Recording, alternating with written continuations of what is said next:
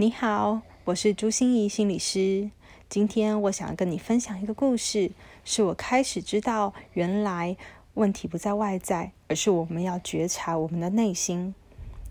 十五岁那年，我得了一场脑瘤，从以前我是能跑能跳的运动健将，成为了一个双眼失明的重度视障者。我非常不能接受，我每天都在埋怨东埋怨西。我觉得为什么老天要这样对我？为什么世界这么不公平？为什么这些事是降临在我身上，而不是降临在别人身上呢？我最不能接受的就是我必须拿着我的手杖，等于我承认了自己，而且我还要昭告天下说我是盲人。但是我有一个非常有智慧的爸爸，他花了非常多时间来训练我自己搭捷运上下学。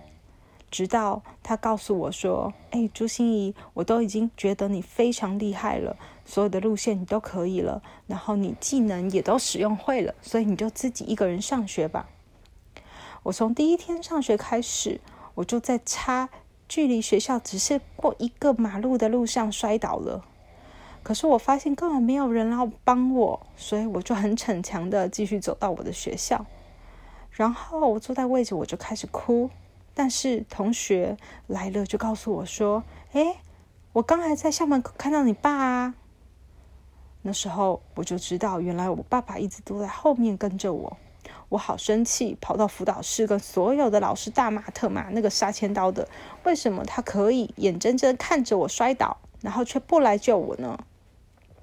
辅导老师在送我回教室做早自习的时候，问了我两个问题，而这两个问题却让我。开始意识到，原来是我自己的问题。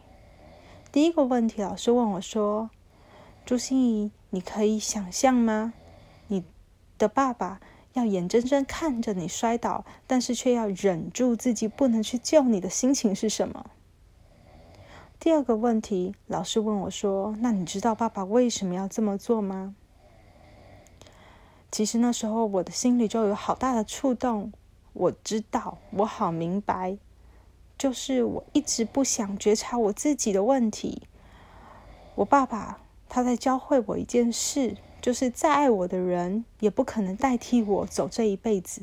我可以继续埋怨，可以继续怨恨，可以去继续说老天不公平，但是我的人生就卡在这里了，除非。我可以拿起我那根白手杖，也等于是拿起我心中的白手杖，我才有未来的人生可言。